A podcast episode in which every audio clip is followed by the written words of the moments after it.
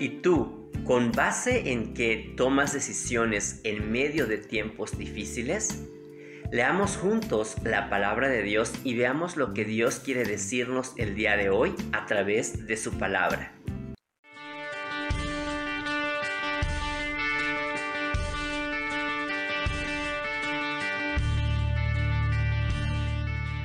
Bienvenidos al tiempo con Dios. Hoy leeremos Jeremías 42 del 1 al 12. Acompáñenme. Todos los jefes militares, incluyendo a Johanan, hijo de Carea, y a Azarías, hijo de Osaías, y toda la gente, chicos y grandes, se acercaron al profeta Jeremías y le dijeron, Vamos a pedirte una cosa, no nos la niegues Ruega al Señor tu Dios por nosotros, los pocos que quedamos. Antes éramos muchos, pero ahora quedamos solo unos pocos, como puedes ver. Ruega al Señor tu Dios que nos enseñe el camino que debemos seguir y lo que debemos hacer.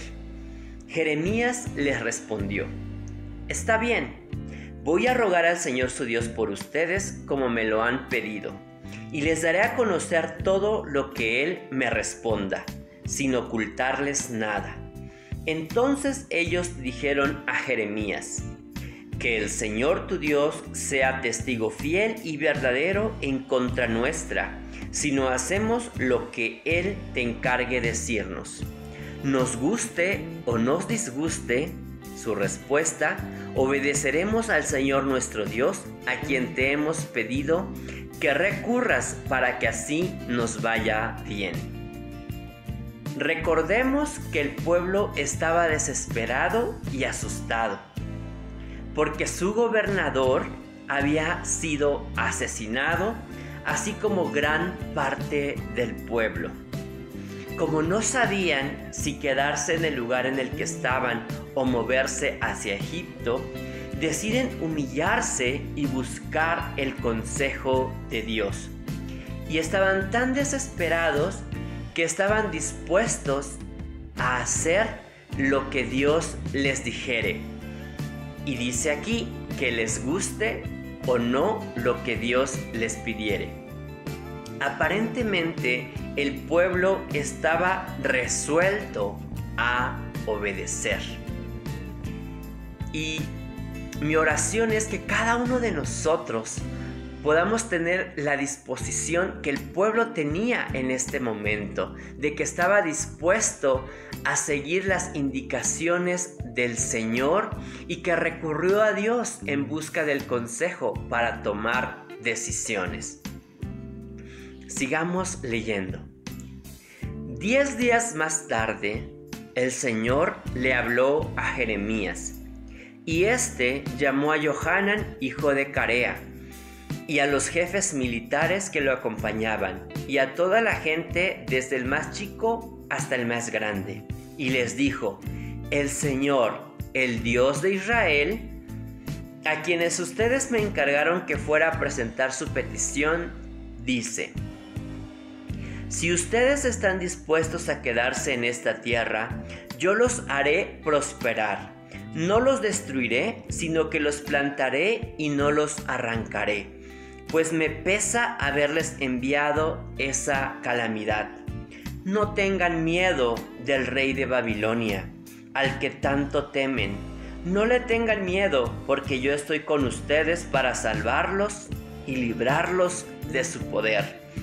Yo, el Señor, lo afirmo.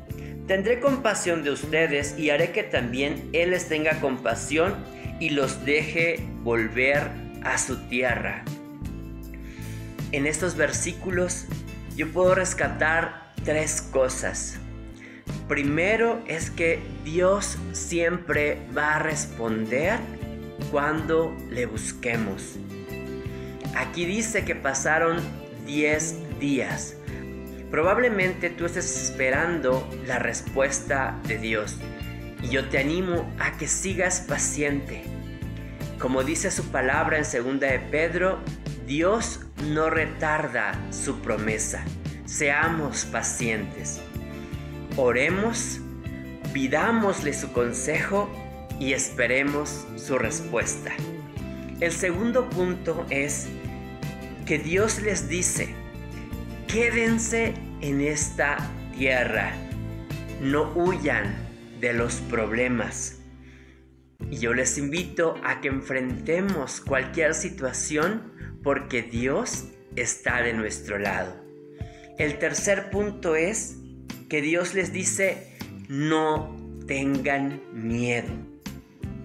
Y les recuerda que el Señor está con ellos y el Señor está con nosotros. En el versículo 11 dice que está con nosotros para salvarnos y para librarnos del poder del enemigo. Así que ánimo.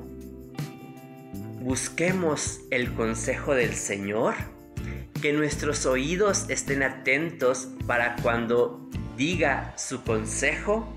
Que estemos dispuestos a obedecerle y que mientras llega su respuesta, esperemos confiados, con paciencia. Que Dios les bendiga y disfruten su domingo. Nos vemos en la próxima cápsula.